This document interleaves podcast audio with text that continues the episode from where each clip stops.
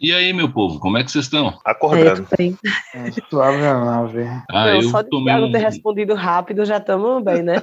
é, eu tomei um overdose de açúcar e tal aqui, aí eu tô animado. Boa. Velho, eu, eu não consigo acordar tarde, não. Teve- agora que minha mãe tá aqui, que ela não tá no interior, teve um dia desse que a gente bebeu. Na sexta-feira a gente bebeu bastante e eu disse: Olha, quer saber? Eu não vou botar, eu não vou nem pensar em celular perto de mim, pra ele nem vibrar, nem tocar, nem fazer nada. E vou dormir. Aí fui dormir. Eu tinha que dar uma aula particular nove e meia da manhã, mas eu confiei no meu relógio biológico. Acordei, alucinada. Meu Deus, vou perder a aula. Quando eu olho, era 5h50, gente.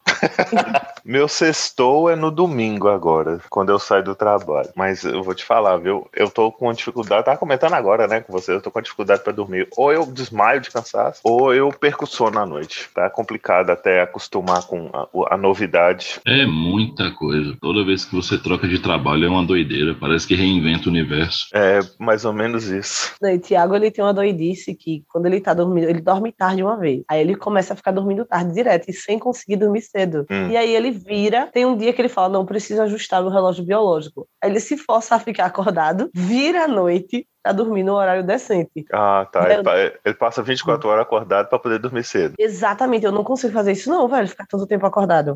Nas minhas épocas de Lineage 2 funcionava. Porque, tipo, eu fico acordado a noite inteira e vou dormir, sei lá, 5 horas da manhã. Aí isso acaba bagunçando todo o meu relógio biológico. Então eu tenho que pegar, ficar acordado 24 horas. E aí é, o dia vira uma merda. Inacreditável. certeza. Mas aí, quando ajeita tudo isso certinho, volta ao normal. Continua uma merda, só que menos. Então,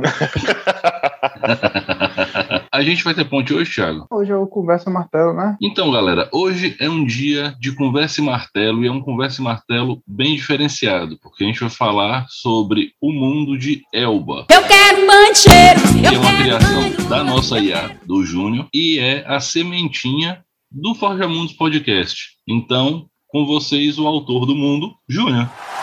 E aí? Tudo bem? Olha aí. É, é, vocês já me conhecem bem, né? Antes de falar do mundo em si, antes de a gente fazer esse papo, contar essa história da sementinha. E aí a gente vai citar até uma galera que faz podcast também. Depois lá na capa a gente coloca a citação a eles também.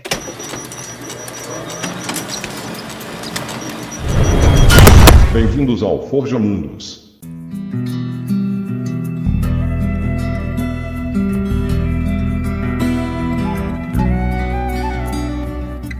Mas assim que eu comecei a, a acompanhar o Contar e Mestrar do, Rafael, eu conheci o pessoal do RPG, que também tem podcast. E aí eles falam só sobre GURPS, né? Eles gostam muito de GURPS e falam só sobre GURPS. E, e aí eu tava comentando, eles estavam comentando sobre mundos e tal, e eu comentei que eu tinha criado um mundo. E eu já tinha tentado é, é, pensado várias formas de tentar falar sobre Elba para ver se, na verdade, nem era para no sentido de que mais pessoas consumissem. Elba é uma coisa tão mais minha do que para todo mundo, apesar de que eu gosto quando as outras pessoas consomem, mas é tão mais minha. Mas é porque toda vez que alguém interage com Elba, é, eu consigo enriquecer e melhorar pontos que estão fracos ali, no que eu não percebo através de interações de outras pessoas, eu consigo. Então, mi- minha vontade era que eu, mais pessoas conhecessem para que eu pudesse continuar aperfeiçoando o mundo. Elba surgiu num compilado de, de, de, de- de minha vida inteira de RPG, mas a gente fala disso depois. E aí. Eu tive a ideia de falar assim, bom, eu podia fazer um podcast só falando sobre Elba. Mas eu falei assim, cara, que chato que ia ser. E quem não conhece Elba ia detestar ouvir esse trem. Então eu ia falar pra eu, sozinho, ia gravar um programa só pra mim. Aí eu pensei, o que que é a- o cerne de Elba? É um mundo que eu criei. I'm a god boy. E se a gente, aí eu comecei a ter ideia, se eu tiver, fizesse um podcast sobre criação de mundos? E eventualmente a gente, em um momento ou outro, a gente vai falando ou fala sobre Elba. Aí nessa eu, eu, eu tive a ideia e, e daí pra frente eu falei assim, bom, eu não posso fazer isso sozinho. Foi quando eu é, é, é, começamos a montar, aí a- comecei a montar a equipe inicial, aí eu chamei o Rafael, aí daí pra frente as coisas começaram a andar. Mas hum, foi mais ou menos isso. Foi nesse caminho aí, e assim que Elba surgiu. Olha aí. E o Forja Quase Mundo que nem surgiu principalmente. superpoderosas, né? Hã? Quase que nem as meninas superpoderosas. Você vai colocando açúcar, tempero, aí vai botando pedacinho por pedacinho. Aí quando entrou o elemento X, ou É, nasceu. é. Na verdade, foi Forja assim que o Forja Mundo surgiu. É, é, é, é um filho de outra dimensão de Elba. Muito X-Men essa frase. é bem isso. Teve uma época no X-Men que o Cable era pai dele mesmo, né? É, ou era isso, ou ele era. Como é que era? Filho do Ciclope com a Jean de outra dimensão. É. É, tem uma dessas, tem uma dessas com o Cable mesmo. É, Então é ele e isso. Apocalipse é complicado, né? Mas voltando a Elba. Elba é um mundo de alta fantasia medieval que junta um monte de elementos que são, digamos assim, suas referências padrão, é isso, Júnior? Isso, minhas, refer- minha- minhas referências principais, né? O padrão, pode ser. Olha aí, uma coisa que me chama muito a atenção no cenário e me chamou desde a primeira vez que você me mandou o Elba lá na versão 1. ponto alguma coisa em meados de 2014. Vixe, mas essa era velha. Pois é, é que tem um reino chamado Vera Cruz e que tem vários nomes que remetem a nomes de português barra português do Brasil é, clássicos. Eu acho isso muito bacana.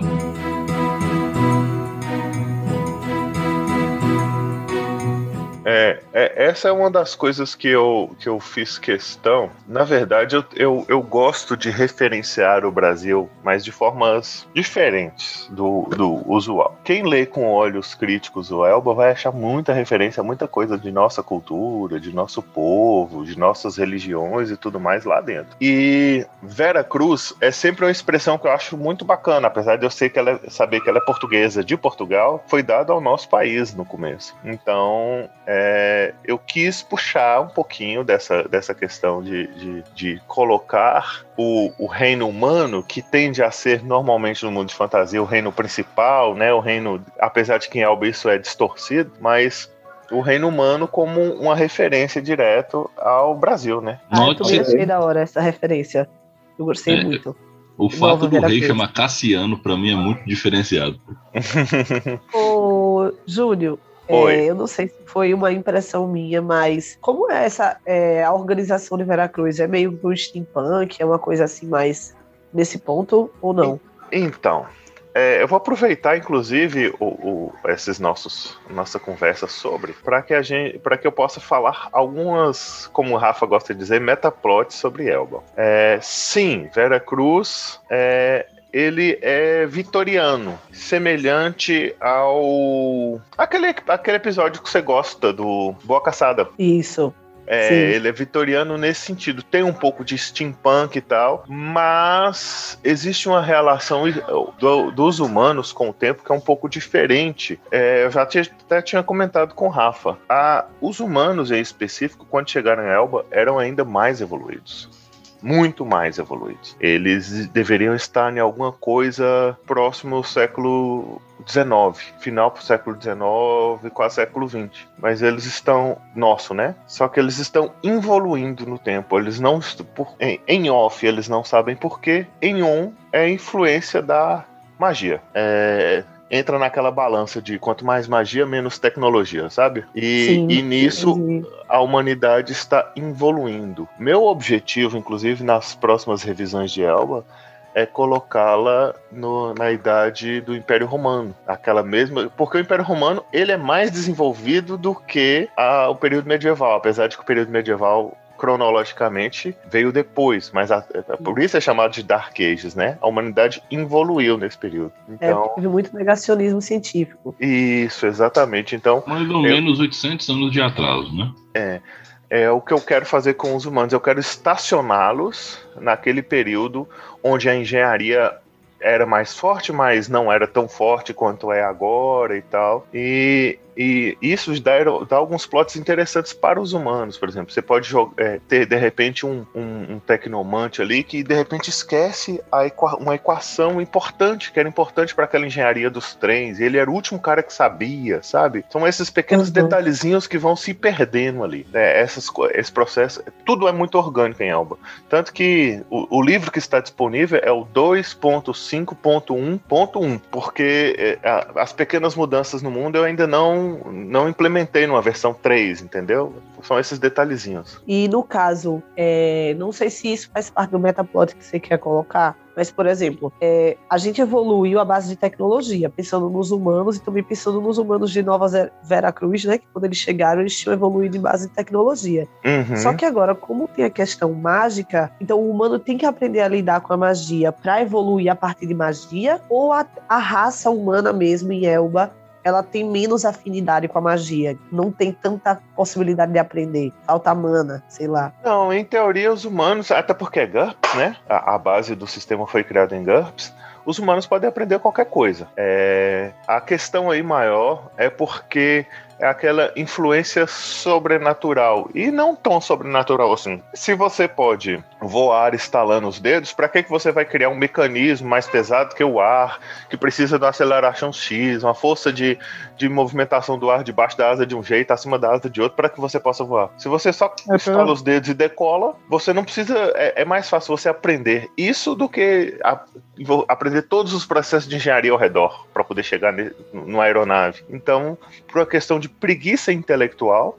E aí a gente volta, inclusive, à, à, à nossa realidade atual, onde as pessoas têm preguiça de aprender. A gente é, é, por uma questão de preguiça intelectual, é mais fácil você aprender a, a, fazer magia do que aprender todas as nuances de tecnologia avançada. Entendi. A, o, a evolução tecnológica não é orgânico dentro de Elba, o orgânico é a evolução através da magia. Isso. Vai mais pela praticidade da parada, né? Exato. E, e tem, tem, que lembrar que, é, naturalmente, a única raça não imortal, no sentido de viver, ter vida longeva, a única raça são os humanos em Elba. Tem uma outra, mas oh, a gente vai chegar lá, mas respondendo sobre Veracruz especificamente, são os humanos. Então, enquanto todo mundo vive para sempre lá, a não ser que aconteça um ato de violência, os humanos têm um período de vida curto. Então, tudo que for mais prático e mais, que tome menos tempo, para eles é mais interessante. É um ponto, é um ponto. Não, é, isso é uma, uma, abordagem até da filosofia, né? Quão efêmero nós somos no tempo e essas coisas assim. Tem essa, essa questão. E os humanos não são naturais de Vera Cruz, de, de Elba. É, e aí a gente vai entrar, a, gente, a não ser que vocês queiram falar de questões de multidimensões lá na frente, mas os humanos são de uma outra dimensão. Eu queria perguntar uma coisa: se essa chegada dos humanos como vindo de outro local, né? Os navegantes, porque quase todos os mundos fantásticos têm uma raça navegante. Uhum. E normalmente essa raça são os elfos. Uhum. Ah, os elfos navegaram pelos mares, tem isso no Senhor dos uhum. Anéis, acho que foi o primeiro que teve. Tem isso em Tormenta, tem isso em Forgotten Realms, tem isso na caralhada de mundo. Certo. Você inverteu isso para os humanos de propósito ou foi. Então, eu queria que os humanos fossem um elemento disruptivo na harmonia do mundo de Elba, de alguma forma. Mas é, não só pelo, pelo modelo padrão de ser uma raça extremamente bélica, conquistadora, de, de não só isso, mas eu queria que eles chegassem, que os humanos fossem aquelas o, o, forasteiro mesmo, de alguma forma. E aproveitei que assim, assim como Vera Cruz é uma, uma, uma utopia fantástica do Brasil, a forma como ela surgiu também seria. Então, foi vindo de além-mar, homens que vieram de outras terras e chegaram no mundo que já existia e era harmônico e construíram o seu reinado ali do jeito que eles achavam que deveria ser e ignoraram as outras raças que estavam ali. Essa é uma das referências históricas à nossa história, mas que é de uma forma discreta, que só quem tá quem tem olhos para ver que veja. Boa. Olha aí. Tem uma pergunta aqui. Diga. Né, voltando, voltando um pouco a respeito da criação, né? Sempre quando a gente vai criar uma história, a gente pensa sempre no e se, né? E se uns alienígenas chegassem na Terra agora? Pô, Guerra dos Mundos. Então, qual foi o e se de Elba? Então, Elba é uma coleção de uns 10 anos de e se, porque Elba ele não surgiu como um projeto único assim, pluft toma tudo que tá aqui. Elba, ele é um, um, um, acumulado de várias influências que eu sempre achei legais em videogames, RPG, filmes e, e qualquer outro material que eu tenha consumido, livros, e colocando aqueles pontos que eu achava mais bacanas juntos, né? Colocando de alguma forma é, é, entrelaçados ali. Então, o IC de Elba, na verdade, a primeira pergunta é: e se eu conseguisse juntar todas essas coisas bacanas que eu acho bacana, né? E que aconteceram em aventuras. Muito de Elba é resposta de aventuras que foram acontecendo, aquelas aventuras medievais do mundo terras agrestes do foda-se sem fim, e virou Elba. Foi se transformando em Elba. Então, lógico, com muita adaptação, muita correção. E a gente foi, foi, foi moldando. Então, o e se seria: e se eu conseguisse juntar tudo que a gente já fez de bacana num mundo de alta fantasia? Olha aí. Então, o Elba é um filho da Ordem do Caos. É, mas ele tem, ele tem a- as influências da Ordem do Caos que o, o Elba tem são mais as influências que a Ordem do Caos teve em mim. Porque quando o Elba começou a ser escrito, é, a formação, vamos colocar assim, clássica da Ordem do Caos já não existia. A gente já estava jogando com outras pessoas. Tinham membros ainda da, da Ordem do Caos, tinha o Takaki, tinha Denin, esses, esses dois aí. Alan Daniel jogou bastante também. Elba Danilo, que já gravou aqui com a gente aquele programa de RPG. E, mas tinha Lois, que. Galera, se vocês ouvintes querem saber mais sobre a Ordem do Caos, era um nome perfeito, a Ordem do Caos era perfeito pelas histórias que a gente ouviu em Conversa e Martelo RPG. Vão lá ouvir e vocês vão perceber que não tem nome melhor. É, mas tinha gente nova, tinha Luana, tinha, tinha o, o Lois, que era novato, teve o Neto, que jogou muita gente, muito tempo com a gente, Léo, Rafa, é, é, Rafael, tinha o Calaço, outras pessoas, sem ser Rafael aqui do, do Forja Mundos, outro Rafael, que, que já eram pessoas novas, que trouxeram influência. Então, a influência da Ordem do Caos está mais na bagagem que eu tinha quando eu comecei a escrever o Elba do que a influência da Ordem do Caos jogando, exceto dessas pessoas que eu citei os nomes agora, que essas pessoas especificamente fizeram parte da construção do, do Elba de alguma forma. Eu ia aí. perguntar isso. Você, é, você fala que o Elba ele é uma construção que começou com você, mas agora já tem muita participação de amigo.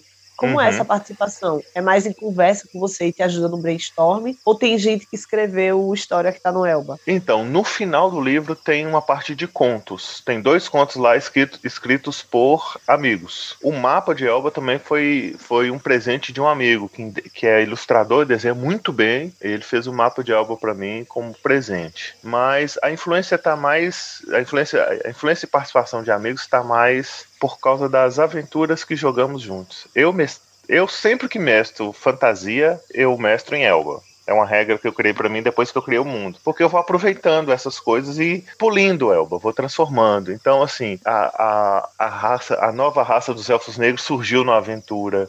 O, a, a modificação de algumas características de uma, alguma outra raça surgiu em outra aventura. Então a influência dos amigos está no ao eles jogarem com os personagens deles, ao, ao gameplay acontecer e, e as mudanças que eles vão construindo, que vão acontecendo durante a aventura, eu vou implementando no mundo de Elba quando são válidas, ou quando são interessantes, ou quando estão planejadas, ou quando são muito bem feitas. Aí eu vou. É dessa forma, principalmente. Mas o brainstorm não. Eu já, já convidei muita gente para tentar ajudar, participar, mas eu não sei se o amor por Elba meu é, é, é, é é, é cegante ao ponto de, de eu achar que ele é melhor do que as pessoas do que o que as pessoas acham. Então, né, é, ninguém nunca se propôs a participar muito. Então as, as participações são dessa forma, principalmente através das aventuras. Massa. Então, eu acho isso muito da hora quando a gente tem um grupo que joga junto há muito tempo. No caso aqui, a gente também tem um grupo que joga junto há muito tempo, né? A maioria das vezes quem mestra é Rufeira. E a gente tem campanhas que fazem referência a nossos personagens em outras campanhas. Isso é muito da hora, quando os personagens aparecem e tal. Então eu garanto que pra galera que jogou com vocês, ler Elba assim, ver os personagens ali, é muito da hora. Tem algum personagem icônico assim que você disse, não, agora você faz parte de Elba. Então, é, tem um grupo, tá lá, e ele foi batizado em homenagem, na verdade, tinha um grupo de heróis, né, alguma guilda de heróis em Elba, batizada de Ordem do Caos, que é que é que é que é que é Ai, cale-se, cale-se, cale-se, você me deixa. Não! É uma homenagem a um, a um grupo de, pessoal, de pessoas que jogaram durante um tempo muito bom, uma, uma campanha, uma campanha de quase dois anos. Gente jogava todo final de semana, quase dois anos de Elba, e todos esses personagens viraram NPCs e alguns deles estão referenciados na lista de personagens icônicos lá que eventualmente aparecem no livro e outros estão citados na história. Eu posso falar, por exemplo, do Burok, que é o, era o personagem de Danilo. É, hoje uma região inteira do mundo tem um, um, tem um nome em homenagem a ele. É, tem a, a de manhã é difícil. Tina Coro Grosso? Tina Coro Grosso. Tem o Barramil, que é do, é, do Lois. Tem a Eclésia, que era do Denim, que hoje é a, a, uma, uma capitã de uma região inteira lá ni, ni, também em Elba. É, tem outros NPCs que vieram de outros mundos, mas influência de jogadores, igual o Neobius, por exemplo, é a adaptação do Neobius, que era o Neobius de Herman, que eu acho o nome, a criação do nome Neobius ficou muito boa. Então, tem vários. Mas o, o, meu predileto ali, o meu, o meu personagem predileto de Elba é um NPC que eu criei para mim mesmo, assim, que é o rei Cassiano Euclides, mas porque existe um metaplot gigante em cima dele e que eu gosto desse metaplot. Olha aí, quem diria? Uma Agora... pergunta que eu tenho. Ah. Vá, pode falar. Não, fale, Dai. Vá, pode falar. Não, fale, Dai. Vá, pode falar. Não, fale, Dai. Vá, pode falar. Não, fale, Dai. Vai. fale, Dai. Fale, Dai é aquela frase que a pessoa fala e depois fica 30 minutos em silêncio. Fale, Dai. Tudo bem. então, sempre deixa as pessoas falarem primeiro por causa disso. Então, tem uma raça que são escravos dos humanos, que são os Jihandi. Falei certo? Jihadin? Vem de jihad. Hum, e eles também vieram de outra dimensão ou não? Então, aí é uma, um outro subtexto dentro da ideia dos, do, do, da colonização brasileira. Né? Os jihadin vieram com os humanos como escravos. Eles também vieram dessa outra dimensão. Eu vou entrar nesse papo dessa outra dimensão que eu acho que facilita. É, eles são humanos, para todos os sentidos, mas o ódio aos humanos de Veracruz, a etnia que é árabe. E a, aquela, aquele conceito que nós temos de que os, os, os árabes são mais ferrenhos em sua religião, criaram esse, essa ideia dos jihadins. Em teoria, eles são férteis entre si, tanto os jihadins como humanos, mas o ódio racial dos jihadins por causa dessa escravatura é tão grande que eles não toleram humanos de forma alguma. Então eles se entendem como uma raça diferente. Algo como antissemitismo, só que inverso. Entendi. É, mas são humanos e vieram com, com os humanos.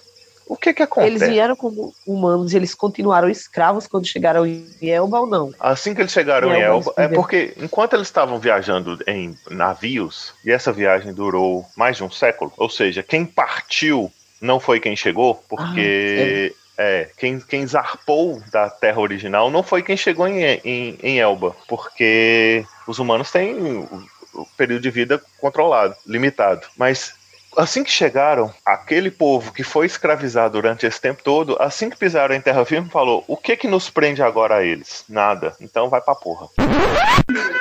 Vai tomar teu cu. Dentro teu cu. Aham, teu cu. Vai tomar teu cu. Se rebelaram e foram o mais longe que eles conseguiram dos humanos. Aí eles desceram lá pro sul de Elba onde fundaram os reinos livres, que é o reino mais o, o, o, o, conglomerado de reinos mais rico de Elba hoje. Eles são são é a rota da seda ali, né? A, a, a, pegada ali na rota da seda, junto com os Melkai, que é a raça que representa ali os chineses, teria, digamos assim, os Jihadin, eles são os árabes que têm a influência dessa história dos negros escravizados em, e, e carregados em barcos, mas que também abraçam esse povo árabe porque a gente não tinha uma representação árabe em Elba, e eu acho, eu acho que é muito rico aventuras mil e uma noites e tal, essa Sim. pegada. Então, o, eu, eu achava que valeria a pena colocar, então eu misturei essas duas referências nesse povo. Sobre a origem dos humanos. Aí eu tenho que entrar em várias, várias outras camadas, mas vou colocar aqui para aproveitar o momento. É, tem um capítulo inteiro em Elba que fala sobre dimensões. E lá fala que existe uma dimensão abaixo da dimensão, do plano material, que é o plano que Elba está inserido, que é Duska, que seria o inferno. Tem uma dimensão acima, chamada de Celestia, que seria o paraíso, o céu, mas o, o, o O livro explica melhor isso. E existem duas dimensões paralelas a Elba, que é o plano elemental, onde os seres elementais vivem lá, e existe ainda os Altil Selvagens, que é a terra original das fadas, dos seres féricos. Inclusive lá em Elba tem. Lá tem Boitatá, lá tem Curupira, lá tem essa galera toda. Tá tudo lá também. E existem as viagens dimensionais, mas o mais importante é que Celestia é, na verdade, só uma sequência. Na verdade, existe um círculo de dimensões. Você consegue entender? Se você seguir Sim. subindo acima de Celeste e tal, em algum ponto você vai chegar em Dusca. E a energia do universo, de tudo que existe, tem que fluir de forma natural nesses planos. Se você tira a energia de um plano, ele vai para o seu plano e outro plano vai tirar, tirar, essa energia vai ficar sempre circulando. Essa é a premissa original de como é que funciona é, é, os planos dimensionais em Elba.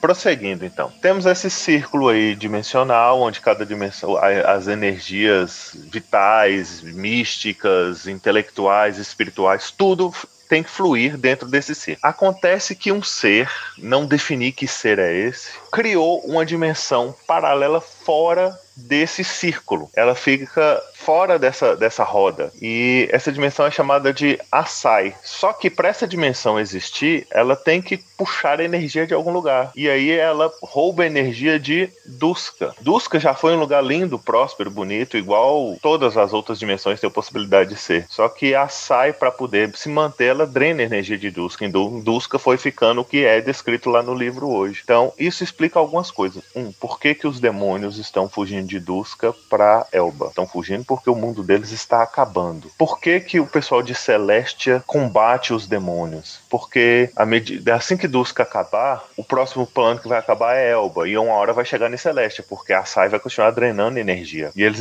eles não sabem por que é, é, essa energia está fugindo de Duska. Então eles põem a culpa nos demônios. E os humanos são originários de Assai. Eles eram de Assai antes de Assai se tornar uma terra totalmente inóspita. Sabe aquele universo de, de Dungeons and Dragons? É, Dark Sun. isso. Assai tem uma, é uma mistura de Dark Sun com Duna e Mad Max. Um lugarzinho bom de se viver, né? É, Desgraçadamente, parece um local onde Tiago mestraria uma aventura. É, Assai é isso. Assai tem. Os meninos visitaram Assai uma vez. Eu estava escrevendo o livro de Assai e aí eu precisava de interações com o mundo para poder construir. Assai ele tem um problema de água.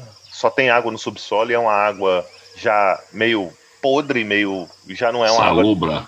é, já não é uma água muito boa para consumo. Praticamente o resto tudo é deserto. Lá tem os reis magos, digamos assim. Lá, lá é dominado por reis magos, mas Assai inteira é um grande deserto. E lá em Assai tem é extremamente desenvolvido. teori- é- é- é, no que sobrou de tecnologia, seria um futuro pós-apocalipse nuclear, sabe? Que ainda tem tecnologia, mas assim, você não tem acesso às nuances tecnológicas porque você não tem cidades, cientistas para isso. Então, é, e além disso, a Assai tem um problema que é o, o vento.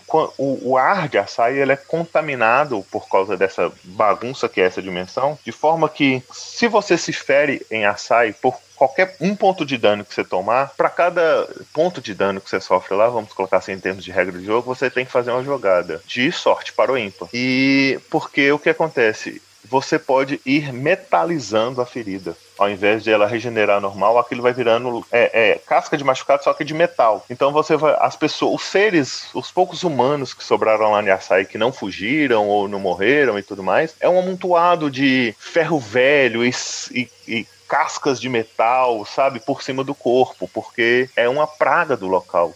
E só lá os grandes reis magos não tem esse problema e ainda não tem explicado por quê. Olha, Olha aí, aí. muito bom isso aí. E é uma coisa que eu não sabia sobre Elba. É, os humanos vieram de lá. Eles pegaram o mar pela divindade dela lá, o, o deus do abraço, o Theos, e começaram a, a navegar quando ainda havia mar em Assai, fugido da- da- de- de- dessa, dessa previsão de fim do mundo. Em algum local em alto mar, na verdade, eles atravessam para a uma dimensão que permeia todas as outras dimensões, que é a dimensão umbral. Ela tem o próprio nome dela, mas é, é, é uma dimensão dos sonhos, dos pesadelos, dos espíritos. Ele- Eles atravessam pra ela e dela eles atravessam pra Elba. Aí eles chegam lá em Elba achando que eles viajaram só pelo mar. Eles não faziam e, e, na verdade ninguém faz, tem muita certeza se, isso é uma se foi isso que aconteceu nem, nem nada. Nenhum é, é, planinauta de Elba conseguiu chegar em Assai. Olha só. Bom, eu tenho uma outra pergunta, mas de outro ponto da criação do mundo. Por que dar nomes para as raças? Porque, na verdade, é, o que a gente chama de elfo de N cores é só uma questão de uma visão nossa. Você não chama cachorro de cachorro e gato de gato? Você não chama um de qua- quadrúpede que late e quadrúpede que anda em cima do muro. Você chama um de cachorro de gato. Mas e na visão daquela própria raça? Por que que é, elas iam aceitar essa denominação externa? Porque eu, eu, não, eu, não acha muito estranho uma raça se chamar elfo alguma coisa, a outra elfo alguma outra coisa, alguma outra elfa. Nos próprios Senhor dos Anéis, os elfos não se chamam de elfo. A raça do, do Aragorn não é humano. Eles têm outros nomes, mas a, a, a, o nome dado pelo geral, pelo povão, é um. E, e o nome real é outro. Gandalf não é humano, Gandalf é um Maiar. E esse- em- com base nessas inspirações, principalmente Senhor dos Anéis, que é, que é uma inspiração mais erudita, eu achei que cada raça teria um- um- uma, uma forma nobre de se chamar ou de se reconhecer. E não apenas né, é, é, espectros de cores ou coisas assim. Entendi.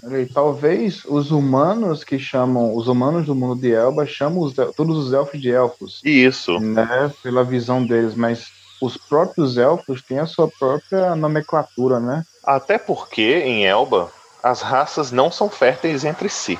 Não existe meio nada em, El- em Elba. As únicas raças férteis entre si são os de jardins com os humanos, porque ambos são humanos, é, é, geneticamente humanos de Assai. Todavia, existe um ódio tão grande dos jardins em relação aos humanos e um desdém tão grande dos humanos em relação aos jardins que não existe relação. Pode ter aquelas histórias, tipo Romeu e Julieta ali perdido, um filho e tal, mas esse filho ele é é aquela história, desprezado de todas as duas raças, ele não é raça nenhuma, acaba morrendo rápido, ou sendo morto pelos próprios pais, ou qualquer coisa assim. Mas as outras raças não são férteis entre si, exatamente para deixar claro que são outras raças, mesmo as que são oriundas de uma raça anterior, igual os elfos negros, é, originalmente eram elfos da floresta, Eladan, né? Eles eram os Eladan. Mas a mudança é tão caótica que acontece com eles e tão profunda que eles viram outra raça. O- o- os elfos brancos, eles eram os elfos supremos, né? E eu tô usando os nomes genéricos para poder vocês entenderem as relações. Os elfos brancos, eles eram outra, eh, eles se tornaram outra raça devido a um, a um- um feito colossal. Eles tiveram contato com um deus, praticamente. E isso os transformou em outra coisa. Então,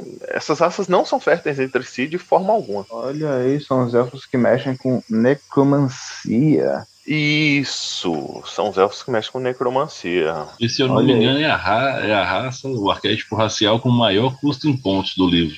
Eu, se, se eu não me engano, são os orcs, não são não? Eu Não, agora eu acho que também, não. agora eu também tô na dúvida. Acho que não, eu vou conferir aqui. Eu vou conferir. Eu sou Falando, esse- falando, em, falando em pontos aí, por que você é, é, criou o Elba em cima do sistema de GURPS? Não vale falar porque ele, porque ele é o melhor sistema, né? É, Mas. Fora por isso, porque é o que eu tenho mais domínio. Olha aí. Como eu queria, cri- queria criar algo bem feito dentro da do meu conceito de bem feito, eu queria fazer com total domínio. Eu poderia tentar fazer em Dungeons Dragons? Poderia, mas eu não domino tanto Dungeons Dragons. Então o que, que eu preferi? Eu vou fazer, ó, um do- qual que é o sistema que eu domino? Que eu consigo olhar e entender a relação, olhar e entender os valores e tudo mais. É GURPS. Então eu acho que a raciocínio natural foi exatamente partir para GURPS. Olha aí. E teve alguma, alguma raça, né? Porque todas elas têm pontos. Mas teve Uhum. alguma raça que você criou ela inicialmente, só que ela ficou absurdamente roubada. E aí sim você teve que dar aquela ajustada, dar aquela nerfada, bufada em algumas. Como foi esse, esse processo de é, é, nivelamento de nível aí? Então,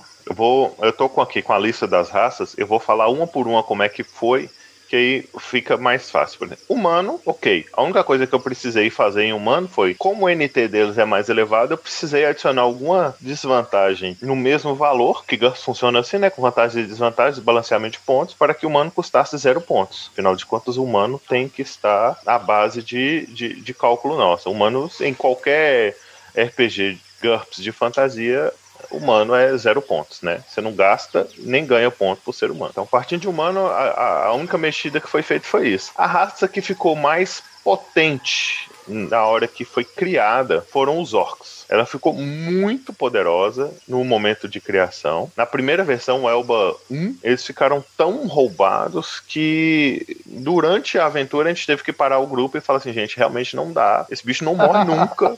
Não dá para morrer. É porque assim, o orc ele é o, o arquétipo do super saudável. Ele não fica doente, ele não tem infecção, ele regenera muito rápido. Se você comprar algumas vantagens específicas de Orc, eles conseguem regenerar até membros perdidos. É, é, tem uma quantidade de pontos de vida absurda. Não se importam com dor. Então, eles são aqueles negócios, aquele bicho que vai para frente e foda-se. É o, é Máquina de combate indestrutível. É. E nem é porque eles. É, é, é, a pele deles resiste muito a dano. Isso é o anão. Mas o Orc, ele é o tipo berserker mesmo, assim, ele tá indo, tá voando pedaço dele para cima e ele continua indo e não quer nem saber. Isso ficou muito desbalanceado e, eu, e a gente só foi notar na hora que eu coloquei dois orcs para enfrentar o grupo de jogadores e praticamente ia matar o grupo. E, e aí, é, realmente, eu, eu precisei mexer com orc. Algumas raças entraram depois. Tem algumas raças que entraram só na versão 2.5 de Elba. Eu vou falar delas depois. Os elfos brancos originalmente, os Amrodin, eles tinham uma desvantagem um pouco diferente, tanto que eu deixei uma referência nisso quando fala que os primeiros Amrodin têm uma forma cadavérica. A, era uma desvantagem da raça, hoje não é mais. Hoje eles têm cicatriz e tal. Eles ficaram um pouco desbalanceados porque a magia de sangue deles era ainda estava sendo adaptada, então ela estava desbalanceada. Hoje eu acho que elas funcionam bem, funciona bem. Nunca precisei mexer nos anões nem nos elfos da floresta. Eu parti muito da base do GURPS original, do de Irt. Então não precisei mexer demais. E meu Kai mexi muito, porque eles também estavam meio inatingíveis. Tanto que tem um NPC na arena de, de, de é, que existe no, no, no, Principado de Elba. Tem uma arena lá, o, o Anfiteatro Borba, que o campeão da arena é o Melkai, em homenagem ao Melkai, um NPC que apareceu na aventura e que os meninos começaram a chamar ele de intocável. O Melkai, ele, ele a, se você combasse ele, fizesse o personagem combado para esquivar, era impossível acertá-lo. E aí ele, ele eu tive que dar uma mexidinha na raça também para isso, para não ficar tão, tão absurdo. Ainda é possível chegar nisso que, que ele se, se torna, mas ficou mais complicado. Antes era muito fácil. Então, assim, desbalanceado na criação, de fato, assim, totalmente desbalanceado era o Orc. Olha aí. O que, engraçadamente, é um contraponto extremo ao Orc original que vem no GURPS Magia e no GURPS Fantasy, que é uma herança daquela época que medieval era aquele bem e mal bem definido e que Orc era só bucha de canhão pra, pra galera baixar um machado. Orc era uma desvantagem de menos 25 pontos antigamente, se eu não me engano. Ah, que porra. É sério. Se eu não me engano, Orc era, era a segunda raça com maior valor de desvantagem, perdendo só pra Kobold, que era menos 30. Pois, cara. Isso, isso que, tipo, quando eu vou jogar RPG, eu quero jogar com personagens, quero criar raças, né? De monstro, cara. Eu quero jogar, sei lá, com, com sei lá, um Goblin.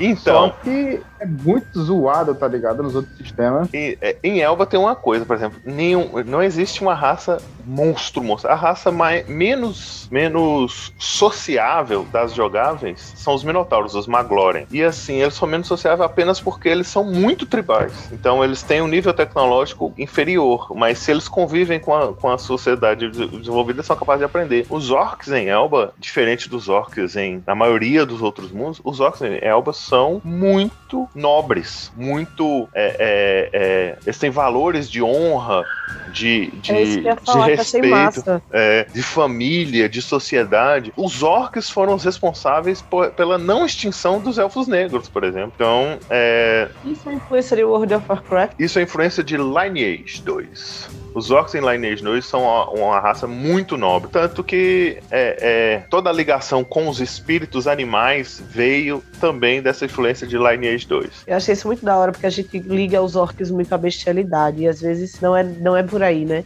É só a ligação ao natural, o primitivo. Não o primitivo no sentido negativo, o primitivo no sentido do, de essência. Isso. Né? É, ancestralidade, é né? É, eles, eles são eles têm essa ligação, essa, essa relação muito com, com, com, com, a, com a natureza. Eles são o povo que tem mais contato dentro do, do- dos, dos, dos povos de Elba é, com um trecho dos Altil Selvagens, que é a dimensão é, é, espiritual, né? Que lida diretamente com os espíritos. Enquanto os elfos lidam com outra parte dos Altil Selvagens, eles vão diretamente nessa parte com os espíritos por causa disso. É massa isso, porque é, é, subverte totalmente essa questão dos orcs e ainda mais a localização deles no mapa, né? Eles, Eles- são eles são na ilha, eles estão meio que fora. Insulares, Mas- é. E isso, isso é muito bacana. Eu achei também muito legal as raças terem o nome que Rafa perguntou aí. Eu achei muito bacana cada um ter um nome assim. Mesmo que, por exemplo, ah, elfo negro, elfo branco, mas o fato, a raça é uma ancestralidade, né? A raça, Isso. ela traz características muito importantes para os personagens. Falando nisso, uma raça que eu gosto muito de jogar, que, é os que são os anões, You got my attention? Talk to me. Os anões, eles não têm uma terra própria, eles não têm uma região própria de encontrar eles. Então, os anões, eles, eles foram o primeiro a criar, o primeiro povo a criar um, um reino ultra próspero e tal. E aí temos uma influência óbvia de Senhor dos Anéis, né? É, que estão, os anões também são meio expatriados em Senhor dos Anéis, mas o que acontece é que Elba sofre com os dragões.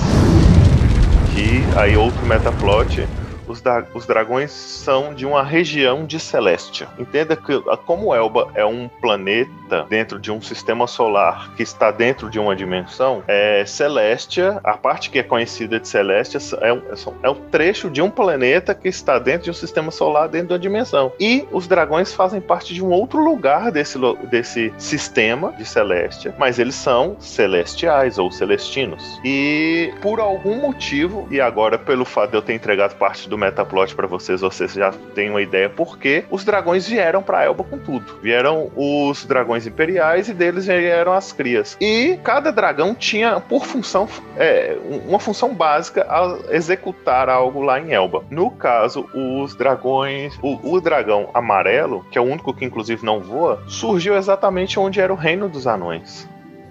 Então os anões lutaram contra ele durante mais de ano, ele e a cria deles ali debaixo da terra, ninguém nem sem saber, ninguém sabendo de nada, e eles conf- confrontaram, viram que não ia ter chance, The king from under the mountain is dead. lacraram o dragão de dentro da própria fortaleza racial deles, que era um reino inteiro, e se espalharam pelo mundo na teoria de buscar ajuda. Mas é aquele negócio, né? Vai procrastinando, a rotina e não sei o que, e aí nunca retornaram à terra natal deles para poder é, executar essa teoricamente vingança.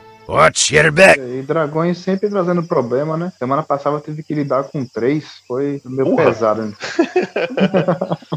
Embaçado. Júnior, Oi. conta a história do cataclismo vilomântico. Ah, sim. Pois é, o catac- cataclismo vilomântico de Elba é uma coisa interessante. O que que acontece? Os seres de Duska, né, que convencionalmente foram batizados pelos celestinos de demônio, e aí Elba assumiu esse nome, é, eles estão querendo vir pra Elba de qualquer jeito porque eles não têm onde morar. O mundo deles tá acabando, tá sendo destruído e tal. E eles têm uma organização muito é, é, vertical em termos de hierarquia. Se você é mais velho, você é mais poderoso e, e os outros tem, tem, tem demônios que surgem do sangue derramado de um demônio mais velho. É uma questão racial deles lá e. Não é o ponto. O ponto aí é só porque eles estão querendo vir pra Elba. Existia lá na onde, é- onde agora é o pântano maldito, esse pântano já foi rebatizado várias vezes. Existia lá um, um pântano e nesse pântano dormia o dragão imperial negro. Entendam dragões imperiais como seres gigantescos. O dragão imperial amarelo, que é o maior em comprimento, os anões falam que ele tem mais de quilômetro. Pra vocês terem uma noção. Então, são seres colossais, extremamente poderosos. Uma das formas de você fazer a passagem dimensional é através de sacrifícios, porque você usa aquela energia da alma daquele ser para abrir o portal. Viajar para um plano que está na ordem acima do seu é mais difícil. Então, para um demônio extremamente poderoso vir de Duska para Elba, precisaria de uma quantidade monstruosa de energia. Neóbios orquestra um plano junto com um outro vilomante que ainda não tem poder, nome ainda, mas extremamente poderoso, e eles conseguem é,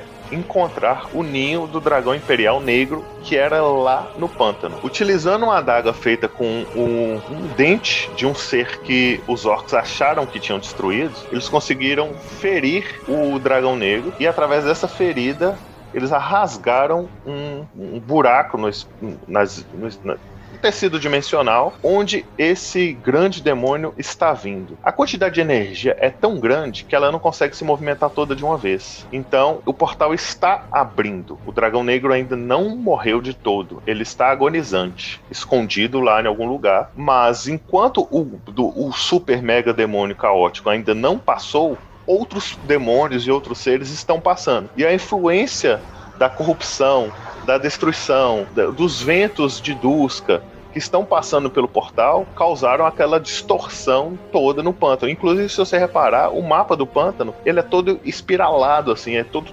contorcido. O pântano não era assim. Isso foi toda a, essa questão desse cataclismo. Parece um buraco negro. Isso. É porque ali, a, a, é, quanto mais próximo do centro de onde do epicentro de estudo, mais as dimensões estão sobrepostas. Então, uma dimensão está torcendo a outra e elas estão se misturando ali. E é por isso que é, é, lá é todo caótico dessa forma, lá é tudo zoado, lá é cheio de demônio por causa disso, porque existe uma brecha gigante que ainda não é grande o suficiente para o demônio maiorzão passar, mas outros demônios já estão passando há muito tempo. Um resumão, bem resumão é isso, Rafa. Bom, é, daqui alguns meses, tipo, quando entrar de férias da faculdade, vai ter a aventura minha em Elba e vai ser lá. Uhul! Lá, lá tem uma, um, uma NPC, a Eclésia, é a líder da colonização mundial. É o único lugar no mundo onde todas as raças trabalham juntas sob o comando de um elfo negro, mas o elfo negro antigo, ela não é das raças dos elfos negros novos, ela é da raça antiga dos elfos negros, do pessoal que vivia naquele pântano anteriormente, e que eram inclusive inimigos dos dragões negros na época, mas hoje ela tem um dragão negro como parceiro. General Eclésia e Vendetta. Isso, General Eclésia e Vendetta, exatamente. E eles, eles são líderes de uma colonização lá que contém a, o, a, o avanço dos demônios para o resto de Elba. Tem, tem fada ajudando, tem todo mundo. Porque ali é um, um. Se aquela barreira cair, cai tudo porque teoricamente cai tudo, né? Porque na verdade existem outras forças ali que podem entrar na briga depois, mas a princípio aquela é a principal linha de defesa. Pass passando da muralha ali, a muralha adentro é só caos, é só morte, é loucura lá, causa. É um lugar onde que Thiago, por exemplo, gostaria de narrar algumas coisas. E é algo que tá no, nos metaplots. Existem ainda pequenas vilas lá de pessoas e seres que são meio, sabe aquelas vilas de gente que é meio doida, meio canibal e tal, que encontraram harmonia de viver ali naquele lugar e que ninguém nem sabe que essas vilas existem mais. Que se olhar é um trecho gigante do mapa, o pântano. O pântano é pequenininho.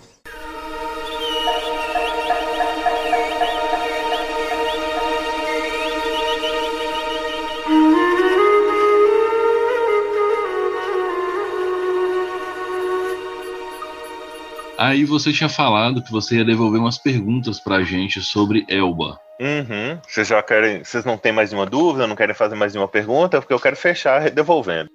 Eu tenho uma pergunta aqui. Deixa eu ver se eu, tô, se eu vou falar o nome certo da raça, que é os Bekinantá. Bekinantá, isso, isso, exatamente. Como seriam esses caras com licantropia? Porque eles são felinos.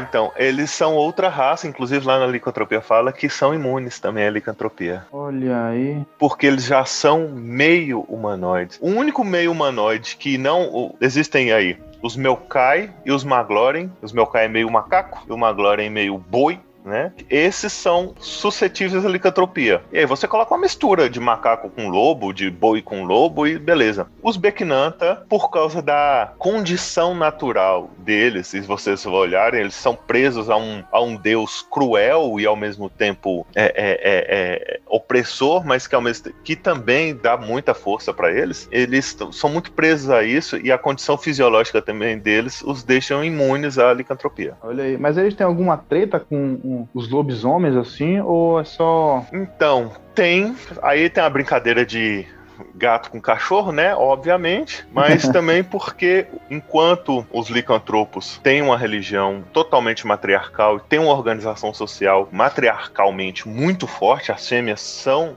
é, é, é, é, expoentes muito fortes dentro da sociedade deles, os Bequinantas são exatamente o contrário, porque eles têm aquela inspiração na questão do leão, o macho, o líder da, do, do bando. Então, a sociedade dos Bequinanta já é extremamente patriarcal muito fortemente patriarcal. Então, a justificativa da treta não é porque é gato e cachorro, mas é por causa das filosofias raci é, é, religiosas e raciais que se conflitam. São Olha muito aí. conflitadas. Mas assim, não é algo que impede. Eu já mestrei uma aventura que tinha humanos e jihadins no mesmo grupo, agindo juntos. Se a causa, por exemplo, lá no pântano tem de todo mundo. Se a causa for maior, é possível, mas assim, é aquele tipo de. de ah, não, não é, atualmente a frase é assim: não dou palco para fascista. Ah, não, não converso com viado. Ah, é mais ou menos assim, sacou? Mas se precisar ali para poder salvar a vida um do outro, eles vão fazer. Uhum. Parece papo de cigano, né? Eu e meu irmão, com, eu contra meu irmão, eu e meu irmão contra meu pai, eu, meu irmão e meu pai contra meu tio, e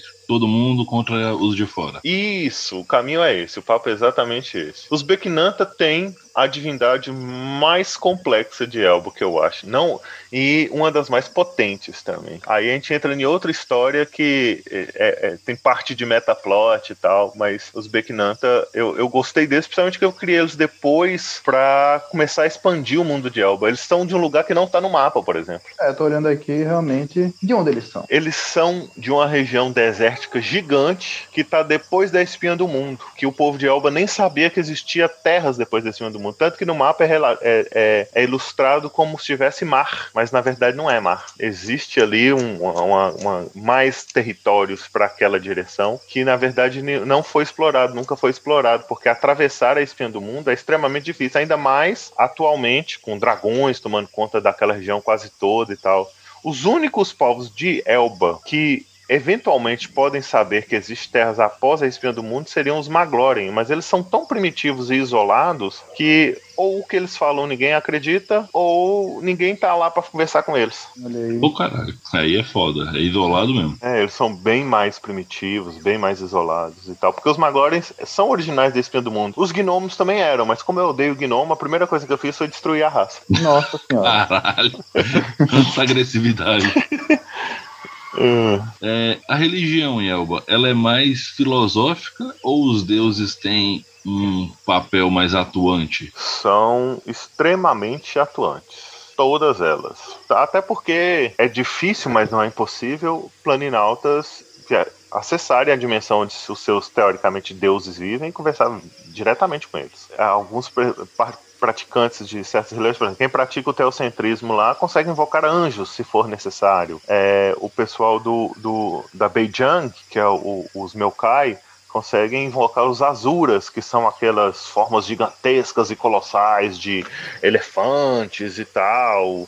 E uhum. eles conseguem, os orcs, é, é, durante os ritos deles, a tribais, às vezes na celebração tribal, aparece um avatar de um, do, de um animal acima de, de atroz que é, na verdade, a representação, o molde mestre daquela espécie. Por exemplo, o, a tribo do lobo, vamos colocar assim, durante uma festividade muito importante, um, um, o próprio o lobo primordial pode aparecer ali. ele é um ser colossal e tal, e ele tem uma força de divindade. Ele não é uma das divindades maiores de todas, porque existem muitas divindades animais, elas são menores, menores que outras divindades, mas tem muita força atuante.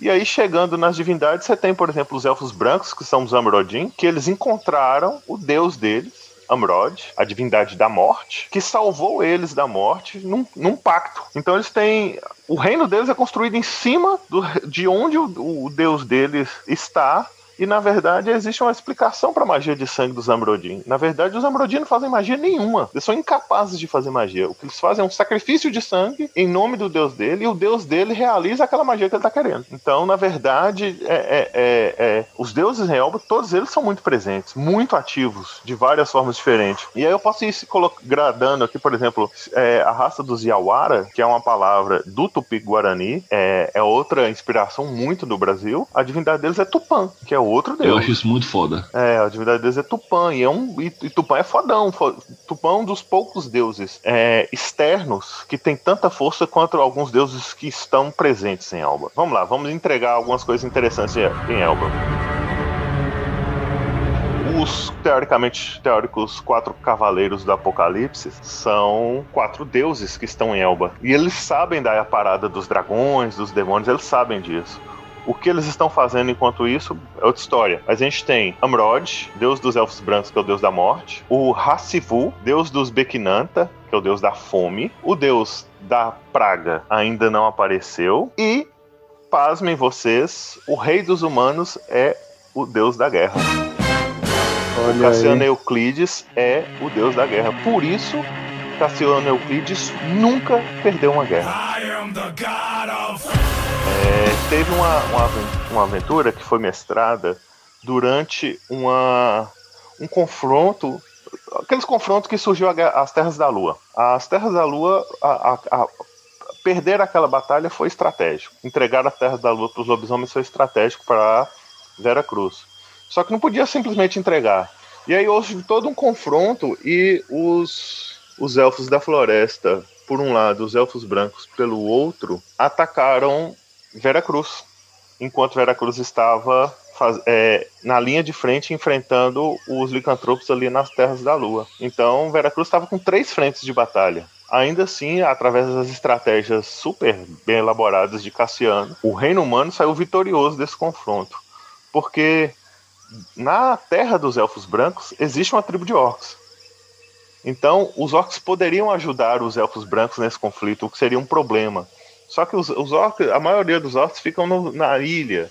E aí houve aquele embargo de barcos, o- o- os navios de guerra do rei Cassiano não atacou ninguém, mas atrapalhou a passagem. Sabe aquele tanto de estratégias bem boladas que você vê no filme e tal, foram acontecendo coisas. Isso aconteceu dentro da aventura. O- os humanos não estavam conseguindo enfrentar na linha de frente ali os elfos da floresta. Qual que é, o- qual que é o- a coisa mais importante para os elfos da floresta? A floresta. Então vão socar fogo na floresta, que eles vão ter que preocupar com a floresta em vez de lutar com a gente. Foram fazendo estratégias militares a ponto de que seus oponentes não tiveram como fazer essa pinça em cima dele. Aí, daí pra frente é mais história, mas é uma coisa que ninguém sabe, não tá em livro nenhum, não tá nem nada, mas Cassiano Euclides é o, a divindade da guerra. Olha aí.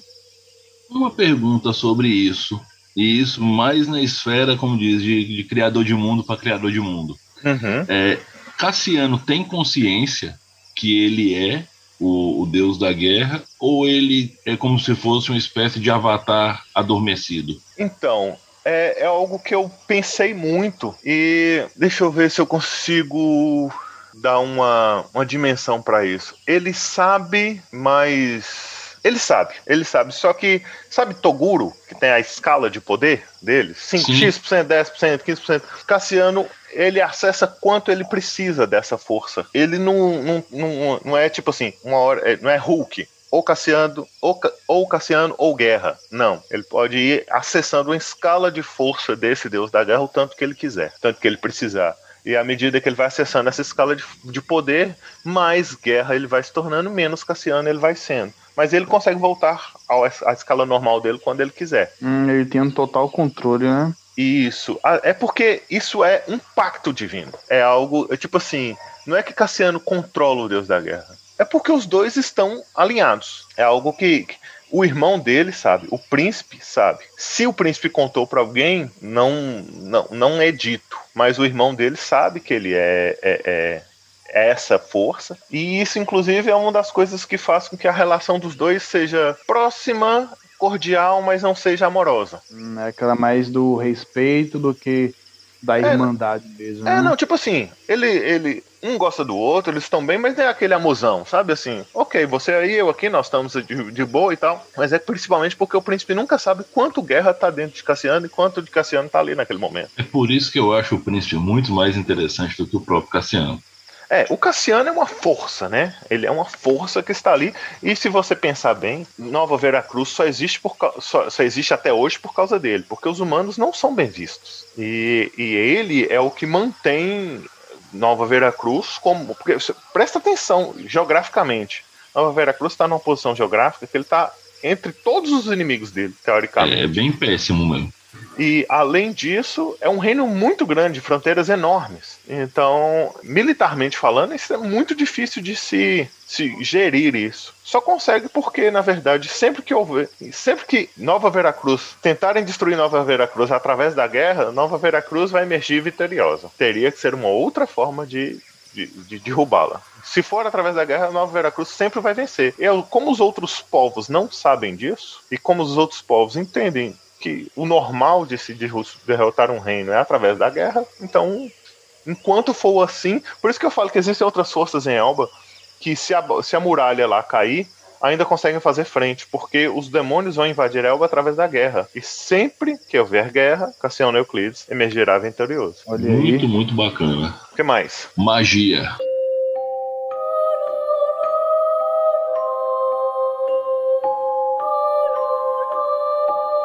Um ponto fundamental de todo mundo de alta fantasia é a magia. E uma das coisas mais bacanas é o fato de que, pelo menos para mim, é uma das coisas que mais me chamou a atenção quando eu bati o olho a primeira vez no índice, é o fato de que a magia divina tem o nome de Dono, se eu não me engano, uhum. e a magia arcana de Imperium. Isso. E tem uma terceira forma de magia que é a Arten, que é a magia de runas. O que é que acontece? A magia. Eh, por que, que eu dividi, fiz essa divisão em Elba, que é uma divisão claramente típica de Dungeons and Dragons? Porque eu queria dar mais personalidade aos sacerdotes para a magia divina. A magia arcana já tem a personalidade natural dela. Mas o que estava acontecendo muito dentro das aventuras é que os magos, os sacerdotes, não se diferenciavam de um Gandalf da vida. E eu queria dar mais personalidade.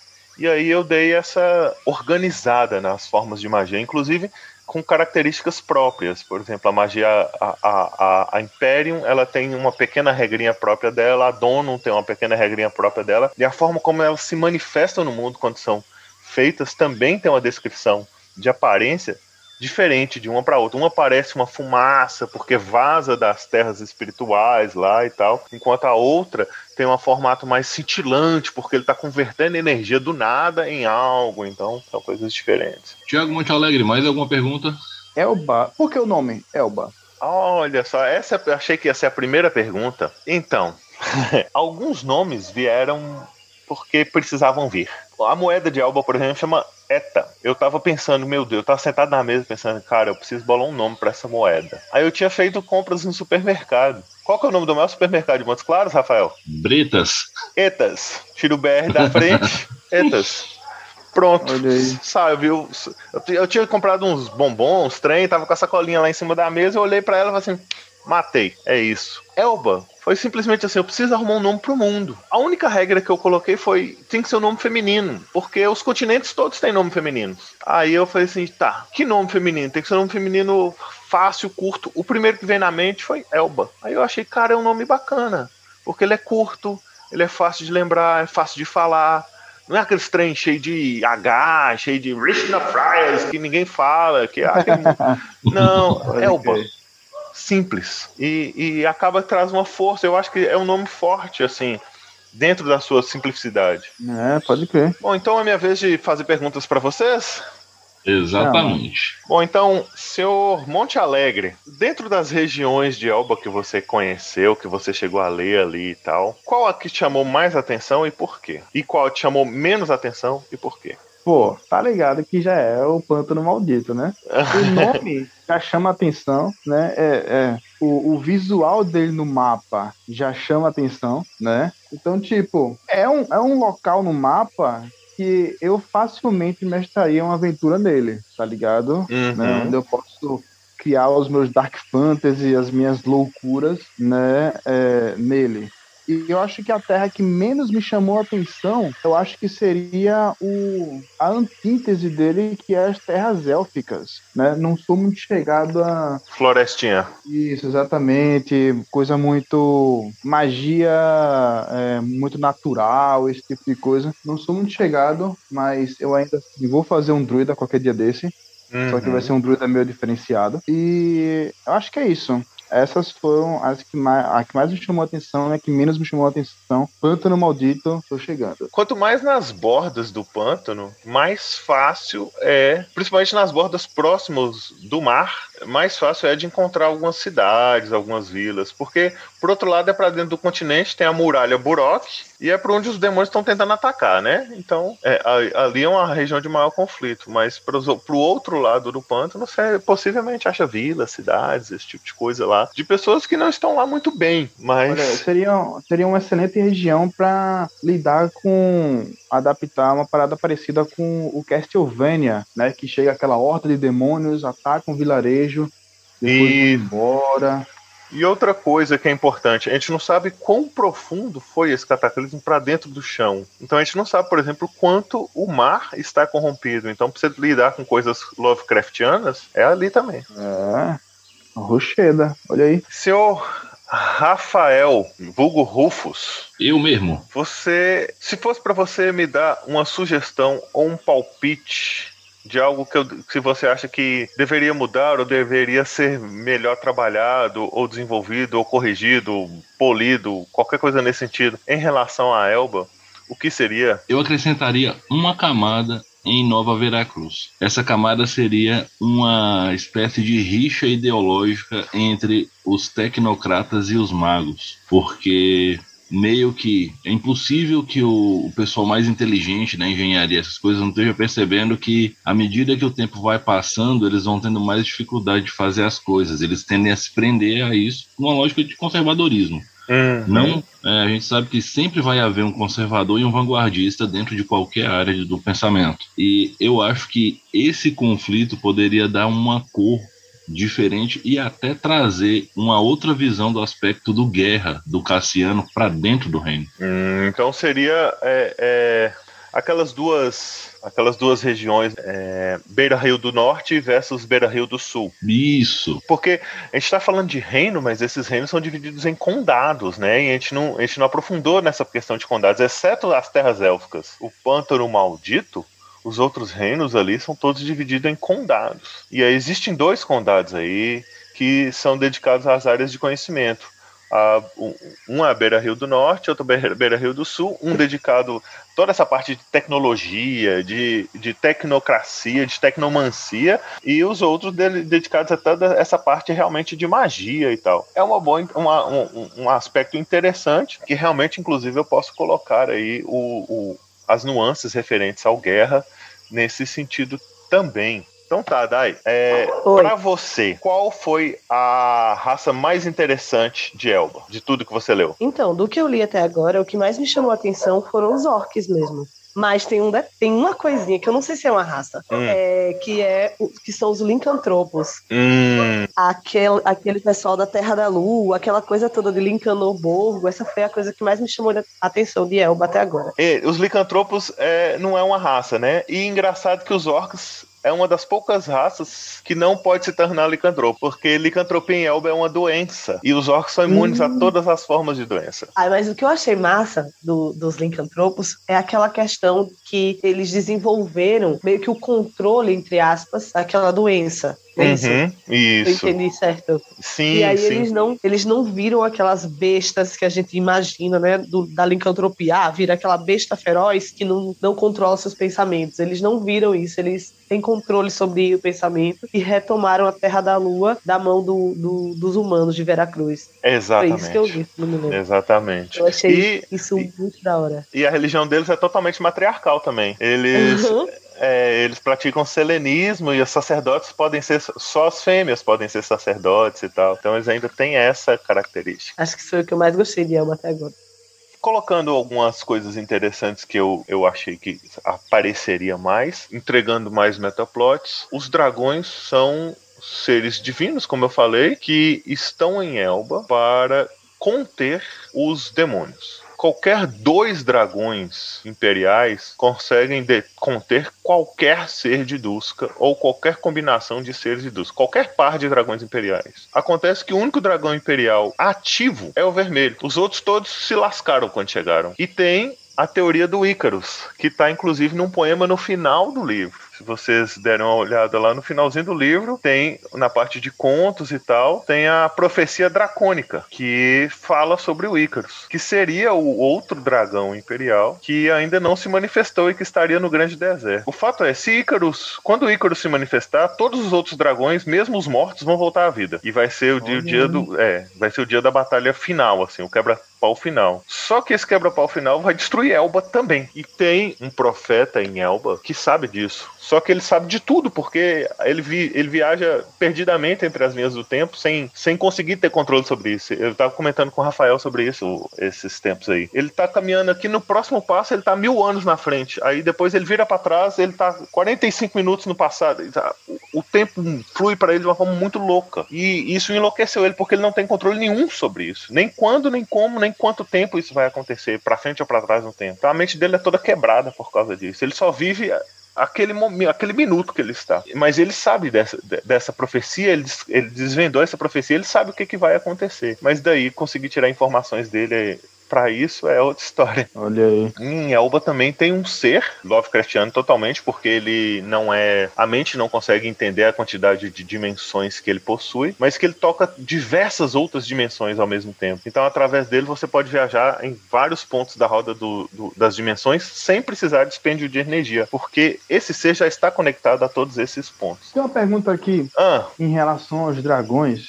Você falou aí, né? No, no- geralmente em D&D, né, em outros RPGs, né, é, todos os dragões que não são é, platinados, metálicos? isso, que são metálicos, eles são malignos. Uhum. Aqui em Elba, dá pra ver que não segue por esse, por esse caminho. É. Primeiro que não, não existem dragões metálicos em Elba, né? A gente tem o branco, o verde, o amarelo, o vermelho, o negro e Ícaros, que é o dourado, que seria o sexto dragão. Só que os dragões transcendem ao conceito de bem e mal. Eles têm uma missão. Eles são deuses que estão aqui que estão em Elba, no caso, para enfrentar um grande mal. Eles vieram com esse objetivo, para parar essa destruição dentro da roda dos mundos.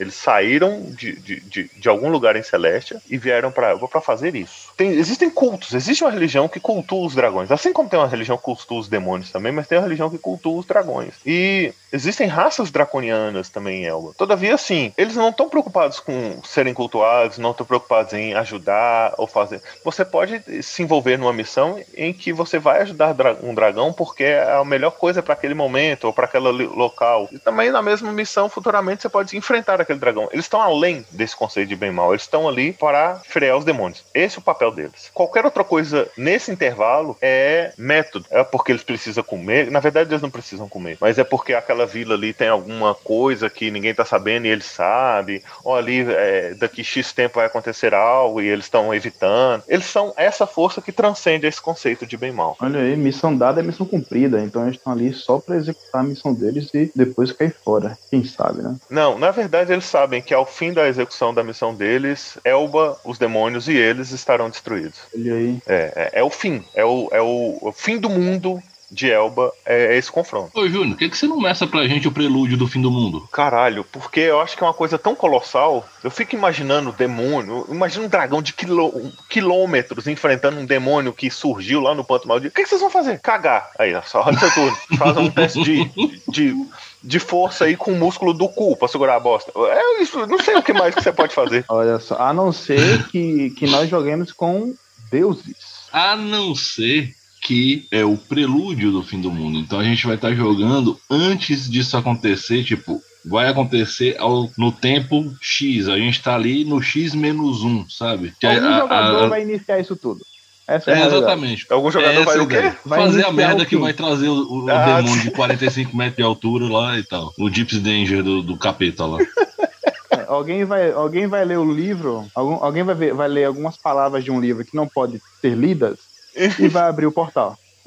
É sempre assim. Certeza. Hum. o portal está se abrindo, isso é um fato. Ele está se abrindo. A gente pode tentar narrar uma, uma aventura em uma, uma outra frente de batalha, por exemplo. O que, que pode estar ocorrendo lá em Haotzu enquanto isso? O que que os. Porque tem os Ra- Azuras lá, que são seres extremamente poderosos. O que, que os Azuras estão fazendo quanto a isso? Sabe? As outras forças, como elas estão agindo? A gente pode pensar ali. Porque se a gente for lá e focar no cerne do, do pega pra capa mesmo, tem muita coisa pra fazer, não. Ali nem os melhores tecnomantes, os maiores magos vão fazer bosta nenhuma. Os juntou um, um, grupo gigante de elfos supremos, que são os melhores magos de Elba, convocaram uma magia que invoca a luz da, de todas as estrelas do céu e dispararam um raio no dragão branco. Eles conseguiram arrancar a asa dele só. Caralho? É, pois é.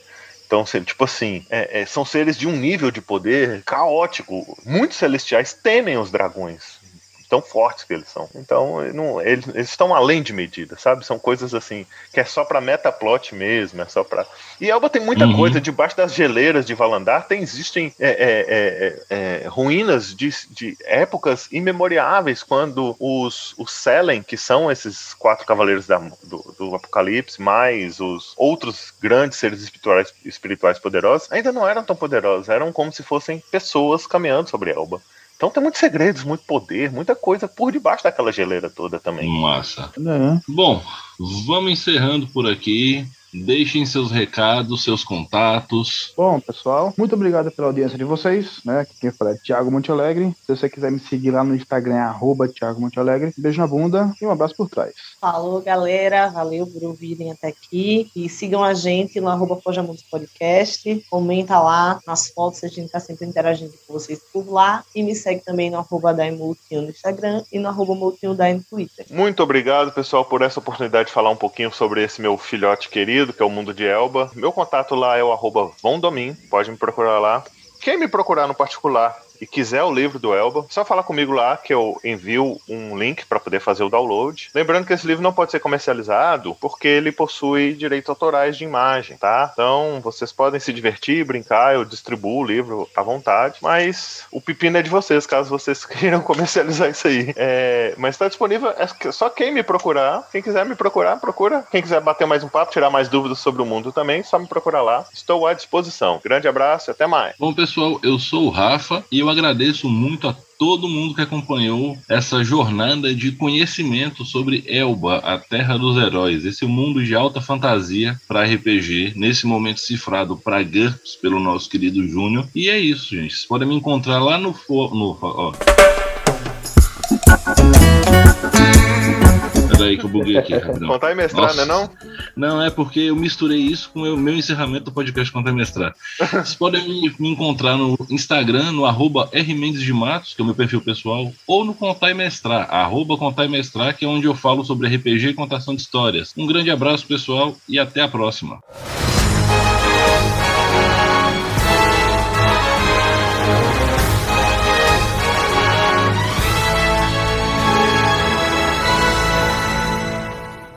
Olha, gente, a gente esqueceu da abertura, não foi? foi. Nossa. Esse host tá uma anarquia. Tem que pegar meu papel de volta.